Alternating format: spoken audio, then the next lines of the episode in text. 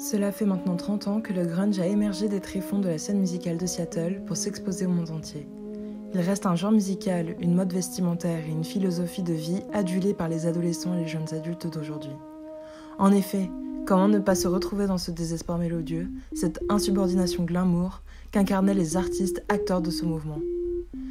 Alors que le 5 avril, les médias et le monde de la musique rendront hommage à Kurt Cobain et Laney Staley, morts le même jour à 7 ans d'écart, alors que le suicide de Chris Cornell le 8 mai 2017 reste une blessure encore trop récente, nous vous proposons une rétrospective intimiste sur ce que le grunge a réellement été et ce qu'il représente encore pour les générations d'aujourd'hui. Trois invités nous racontent le grunge. Patty Jones, productrice chez Sub Pop Records, Lucy Lawrence, membre des Soccer Sox, un petit groupe de Seattle, et Trevor, un jeune fan de 18 ans qui a souhaité se confier sur son rapport au grunge. Bienvenue dans Grunge Memories. Bonjour, je m'appelle Patsy Jones et je travaille actuellement pour le label Sub Pop. Je voulais qu'on revienne sur la jeunesse du projet Sub Pop et je pense qu'il faudrait commencer par le moment où son fondateur Bruce Pavitt lance le fanzine Subterranean Pop au début des années 80, où en fait dedans il parlait surtout de labels indépendants. Et progressivement, il a commencé à altérer la parution de magazines avec des compilations musicales et c'était essentiellement du rock. Quoi qu'il en soit, le projet ne se concrétise vraiment qu'à sa rencontre avec Jonathan Ponman, et les deux hommes se complétaient vraiment. D'un côté, on avait Pavid qui s'occupait du répertoire artistique et de l'autre Poneman qui ramenait des fonds. Et ils parviennent ensemble à enregistrer le groupe Green River, puis produisent le single de début de Soundgarden en 1987 et leur premier EP dans la foulée qui s'appelait Screaming Life. Tous les deux en 1988 quittent leur job et ils s'associent pour monter officiellement un label indépendant. Au-delà de sentir le potentiel commercial que ça pouvait apporter à l'avenir, je pense qu'il y avait une réelle passion qui animait à la fois Payvit et Ponman et qui les poussait à valoriser ces groupes de jeunes. La meilleure preuve, c'est qu'ils manquaient considérablement de moyens au début et ils minimisaient leurs coûts. Et parfois, leurs entreprises restaient assez risquées et ils sont passés plusieurs fois pas loin de la faillite. C'est vraiment la création de l'identité propre de Sud Pop qui les a sauvés. Elle a rendu le projet original et neuf. Ils ont mis aussi progressivement en avant une cohérence globale de leur parution musicale et ont étudié les stratégies d'autres labels indépendants, notamment Motown et SST Records. Par exemple, Motown, eux, étaient basés à Détroit et mettaient en avant euh, plutôt des sons pop et soul.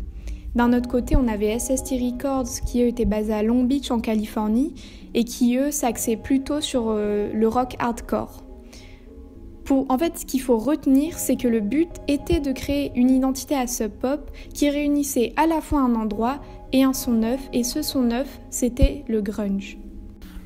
En 1988 et 1989, la machine Sub Pop commença à vraiment fonctionner et à produire de plus en plus. Et en fait, c'est parce que Pavit et Podman se sont associés avec Jack Andino, qui était un producteur qui était connu pour produire vite et à bas coût.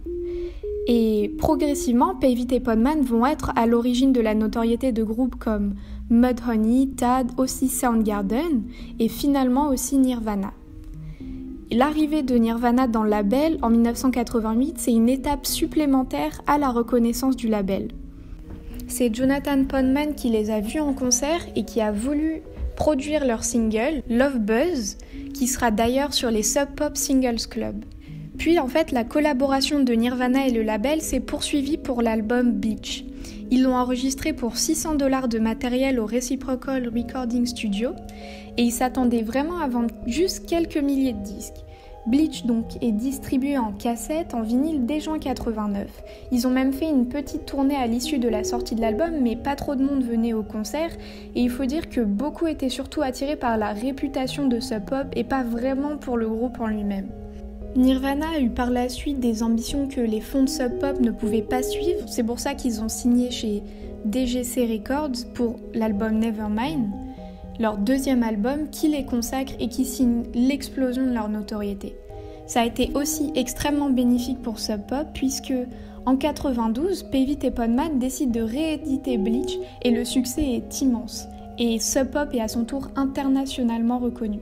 Moi personnellement, j'adore travailler Sub Pop car j'aime les artistes qui sont aussi aujourd'hui produits. Aujourd'hui, par exemple, on a Beach House, les Fleet Foxes et vraiment plein d'autres. Seulement, parfois, je réfléchis aussi au rôle des labels et à leur impact dans la vie des artistes qu'ils propulsent.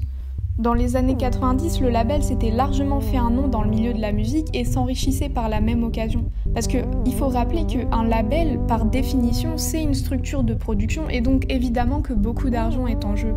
Donc le but, c'est à la fois certes de faire connaître des talents, mais surtout de les commercialiser. Ce qu'il faut se demander après, c'est à quel prix cette commercialisation. Et même on pourrait se demander si la notoriété est adaptée à tout le monde. Le succès international des groupes a parfois pour conséquence d'exacerber les troubles psychologiques de certains de leurs membres. Enfin ça c'est ce que j'ai remarqué. Certains diront que quand tu signes chez un label, tu ne t'appartiens plus vraiment. Et ça c'est surtout dès que des grosses sommes d'argent sont en jeu. Le phénomène devient d'autant plus important. Après, je suis pas dans la tête de ces personnes, mais j'imagine que les drogues et la médication sont une échappatoire. Évidemment que c'est pas viable. Après, je pourrais pas m'exprimer avec précision sur une expérience que je n'ai pas vécue. Moi, ce que je vois, c'est qu'aujourd'hui, Bruce Pavitt est multimillionnaire, Kurt Cobain s'est suicidé en 1994, Chris Cornell, le chanteur de Soundgarden, lui en 2017. Lane Staley, le chanteur de Alice in Chains, lui a été retrouvé mort à la suite d'une overdose en 2002.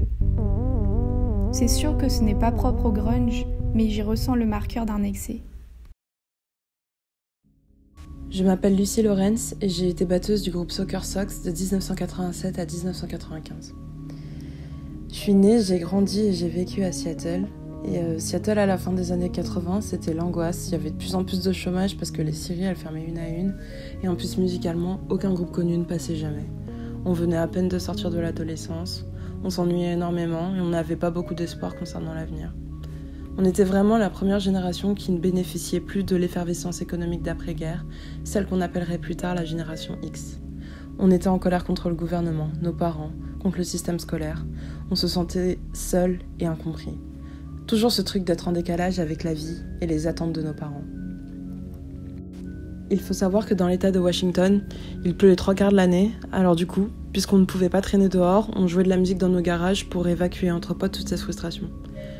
Comme beaucoup d'autres jeunes de l'époque, mes amis et moi, on en avait marre du glam rock et des nappes de synthé populaires dans les années 80. On préférait le gros rock qui tâche des années 70, alors on a monté notre petit groupe, les Soccer Sox. Puisqu'aucun groupe connu ne venait jamais, à Seattle, on a organisé notre propre scène tout seul.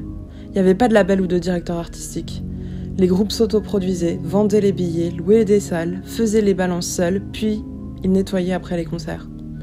On avait même inventé notre propre style musical, le puddle metal.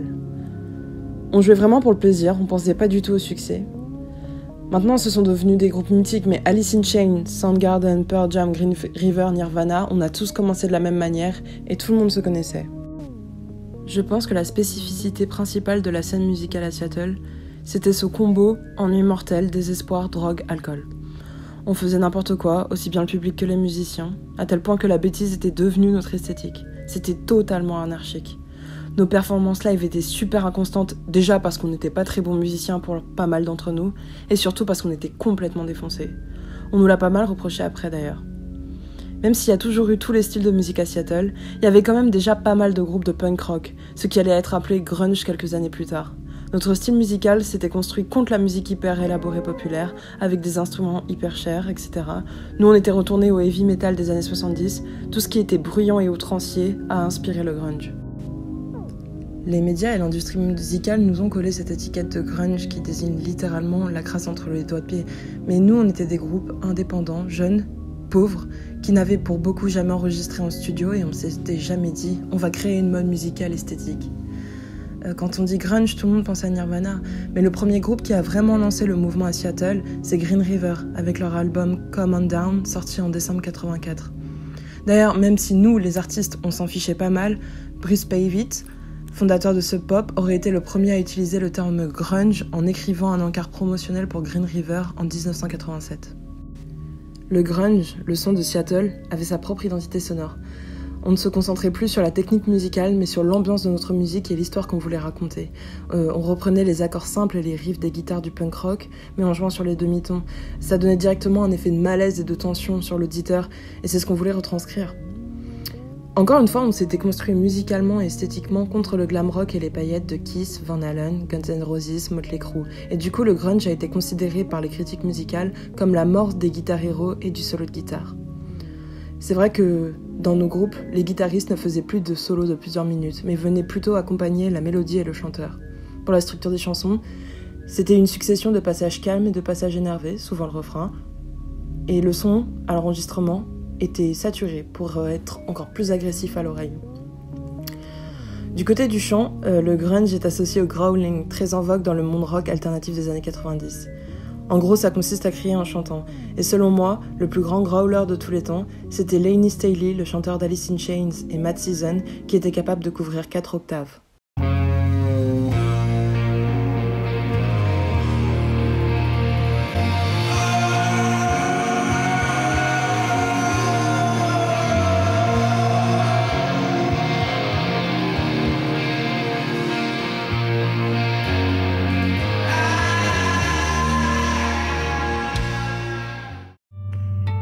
Dans nos paroles, on décrivait ce qu'on ressentait. La tristesse, le désespoir, l'addiction à la drogue, la dépression, la haine de soi. Je me rappelle d'un son qui avait fait scandale à l'époque. C'est Jérémy de Pearl Jam, sur leur album Mythic 10, sorti en 91. Il relate l'histoire vraie du suicide d'un adolescent dans un lycée qui avait fait la une à l'époque et sa famille l'avait tellement mal pris qu'ils avaient poursuivi le groupe en justice.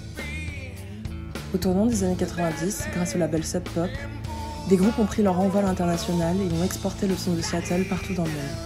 Je pense à Pearl Jam, Soundgarden, Alice in Chains, Mudhoney, Screaming Trees et bien entendu Nirvana qui avait sorti leur premier album Bleach en 1989. Cet album, on l'a vécu comme une révolution. Kurt Cobain, Chris Novoselic et Dave Grohl avaient réussi à définir et à mettre en musique notre malheur mieux que nous. On a directement senti qu'ils avaient changé quelque chose et qu'ils allaient être connus au-delà des États-Unis. Malheureusement, le succès de ces groupes, couplé à celui de la série Twin Peaks de David Lynch, a braqué le feu des projecteurs sur Seattle. Désormais, des journalistes étaient présents à chaque concert, nous demandant de décrire l'essence du grunge. Ils étaient en plus souvent accompagnés d'un directeur artistique de label qui venait d'arriver à Seattle et qui était à la recherche de nouveaux Soundgarden en proposant des avances faramineuses. Du coup, de plus en plus de groupes de grunge se sont développés. Tous les jeunes musiciens de la côte Est venaient à Seattle à la recherche de la gloire. Ça a complètement noyé la richesse des nombreuses autres scènes musicales seattleoises et la créativité musicale de notre ville. On étouffait. Du jour au lendemain, on était devenu hype. On a même inspiré une mode vestimentaire. Alors que si on s'habillait avec des jeans troués, c'était parce qu'on n'avait pas l'argent de s'offrir des vêtements neufs. Et que si on portait des chemises en flanelle, c'était parce qu'on était issu de la ville des bûcherons. Ça me fait rire de voir des jeunes encore s'habiller comme ça, Enfin, ça me fait rire. Ça me fait bizarre parce que ça veut dire que notre malheur, il est encore présent et en vrai, c'est un peu triste. J'entretiens un rapport euh, mitigé avec mes souvenirs de cette période. À la fois, je me suis jamais autant amusée parce qu'on était une gigantesque communauté musicale, qu'il y avait des concerts tous les soirs et qu'on on s'éclatait. Et d'un autre côté, je n'ai jamais été aussi triste, seule. J'étais enfoncée dans mes addictions je galérais à gagner ma vie avec la musique. Et ce désespoir, je le partageais avec euh, tous mes copains, dont certains sont morts. Et je me rappelle d'une discussion avec euh, Kurt, Kurt Cobain, euh, chez lui à Seattle, autour d'un thé. Ça devait être en 1993. Il me racontait que c'était hyper compliqué pour lui d'être admiré parce qu'il allait mal et qu'il en parlait. Il se noyait dans son addiction à l'héroïne. Il avait peur pour sa fille il essayait de se protéger, de fuir toute cette notoriété, mais c'était impossible. Et son décès, le 5 avril 1994, dans cette même maison à Seattle, on l'a tous vécu comme un choc et un traumatisme. Ces démons qu'il partageait avec nous avaient fini par le rattraper, par nous rattraper, tout comme la réalité. The lead singer of Nirvana, one of the world's most popular rock bands, has been found dead at his home in Seattle. Police said Kurt Cobain had apparently shot himself and a suicide note was found nearby. His body was discovered in an apartment above a garage at the house. Cobain wrote most of the music and lyrics for Nirvana's top selling albums. Kurt Cobain, ce mec c'était vraiment un dieu. Sa vie elle a été super tragique, son histoire vraiment touchante. C'était un bon gars au début, un mec simple qui jouait, qui chantait pour faire passer le temps, pour s'exprimer aussi. Je m'identifie pas mal à sa personnalité. Je pense même que je me reconnais en lui. Je comprends vraiment ses souffrances. Moi aussi j'ai eu une enfance pourrie, avec mes parents qui ont divorcé. J'ai détesté l'école puis le lycée et j'ai fini par décrocher des études. Et avec le succès arrivé du jour au lendemain, quand l'album de Nevermind il est sorti euh, en 91, le monde entier s'est mis à le harceler. Le gars, forcément, il a pas pu supporter. Mais bon, au moins, il est resté fidèle à sa musique et à pourquoi il la jouait. Il n'était pas fait pour la célébrité, Kurt. Il pouvait pas en sortir vivant. Devenir populaire, c'est le pire qui peut t'arriver quand tu fais de la musique. L'industrie, elle gâche tout, elle détruit tout. Je me sens si seul dans mon délire. Et dès que je parle de la musique que j'écoute, que ce soit à mes amis ou à ma famille, bah je vois que ça les fait chier. Enfin, ils font semblant de m'écouter pendant 5 minutes maximum pour être poli. Puis après, ça se voit qu'ils décrochent. Ça me rend un peu triste, je crois, mais bon, je peux pas les forcer à s'y intéresser, hein. Enfin, je connais personne qui écoute les mêmes goûts que moi. Personne dans la vraie vie, en tout cas. Sinon, sur internet, je me suis fait pas mal de potes avec qui j'ai ça en commun. J'en ai rencontré deux ou trois sur des pages Facebook de groupes assez connus. On a des débats, on s'envoie des photos ou des musiques qu'on trouve sur internet, puis on se donne des nouvelles de temps en temps. Certains sont devenus comme des amis, mais bon, ça reste très superficiel. Ça me donne l'impression d'être compris, d'être entouré, enfin, au moins juste euh, l'illusion quoi. Parce que les gens que je croise dehors, dans la rue, qui ont des t-shirts Nirvana là, ça, ça se voit que c'est pas des vrais fans. Ils portent ça juste parce que c'est à la mode, ils écoutent même pas la musique. Non, non, moi j'aimerais bien avoir quelqu'un qui me comprend vraiment, avec qui je pourrais passer des heures entières à écouter Alice in Chains, avec qui on débattrait pour savoir lequel des albums de Pearl Jam est le meilleur, puis avec qui euh, je pourrais marcher dans la rue avec nos, cheveux longs, nos jeans déchirés et que, avec les gens ils se retournent et ils nous trouvent cool quoi. Mais bon, dans la vraie vie, euh, je suis tout seul et, et on me juge du regard. Le grunge pour moi c'est beaucoup plus qu'un genre de musique. Donc oui, j'écoute du grunge, mais ça suffit pas pour être grunge. C'est plutôt une attitude. Et c'est à ça d'ailleurs qu'on connaît les vrais et les autres. Enfin, je veux dire, moi, par exemple, je connais tout sur tout. Et je trouve que j'incarne vraiment bien le mouvement. Je suis, je suis un perdant, je suis un raté, et il n'y a rien qui va dans ma vie. Mais pour ça, le grunge, c'est un modèle, c'est un mode de vie. Et je dirais même que ça légitime presque mon existence. Enfin, moi, il n'y a pas grand-chose qui va dans ma vie, mais au moins, je suis certain d'un truc, c'est que je suis pas comme les autres, qui connaissent juste euh, Black Hole Sun de Soundgarden et de son Nirvana et qui se la jouent grunge. Enfin, pour moi, c'est pas juste un délire de, de, se la jouer trash pour euh, rigoler et pour faire chier les parents. Non, non, pour moi, c'est toute ma vie et d'ailleurs, c'est tout ce qui compte. Et c'est d'ailleurs peut-être ça le problème, c'est que je suis trop grunge. Alors que si je voulais être considéré, il faudrait que je le sois un peu moins, que je sois gentil, que je sois poli, que je sois souriant. Mais bon, j'en ai rien à foutre de tout ça. J'aurais tellement aimé vivre dans les années 90, avoir connu le tout début du grunge, en entendre à la radio, pouvoir aller à des concerts, je crois que je suis vraiment né à la mauvaise époque. À Seattle, là, aux États-Unis, il y a eu tellement de groupes là-bas, impossible de tous les connaître. Quand on parle de grunge aujourd'hui, on n'y pense même plus, comme si ça avait jamais existé. Quand on parle de grunge, on cite quoi Une dizaine de groupes maximum? Alors que plusieurs centaines ont existé. Et tout ça, tout ce mouvement, ben, ça s'est évaporé. Alors que c'était tellement vivant, une énergie dingue. Des concerts presque tous les soirs dans une ville pas si grande. C'était une vraie communauté, des gens avec qui tu partages des trucs intenses, quoi. C'était une belle époque, hein, les 90s. Enfin, j'imagine, c'est bizarre que, que j'en sois nostalgique alors que je n'ai même pas vécu. J'avoue que je pense souvent à la mort, ça me fascine pas mal. J'aimerais bien une mort magistrale, quelque chose de grandiose, de passionnel. Au moins, euh, ben, les gens ils pourraient se souvenir de moi. Kurt Cobain, dans sa lettre d'adieu avant son suicide, il avait écrit It's better to burn out than it is to rust. Ça vient des paroles d'une chanson de Neil Young. En français, ça donnerait quelque chose comme Mieux vaut brûler franchement que s'éteindre lentement. J'aime bien cette idée-là. Ou alors, euh, crever dans un caniveau, ça me conviendrait pas mal non plus au point où j'en suis. Franchement, j'en ai plus rien à foutre. Non, en vrai, j'ai quand même envie de continuer de vivre. Si ce n'est que pour euh, les sentiments vraiment forts que la musique m'apporte.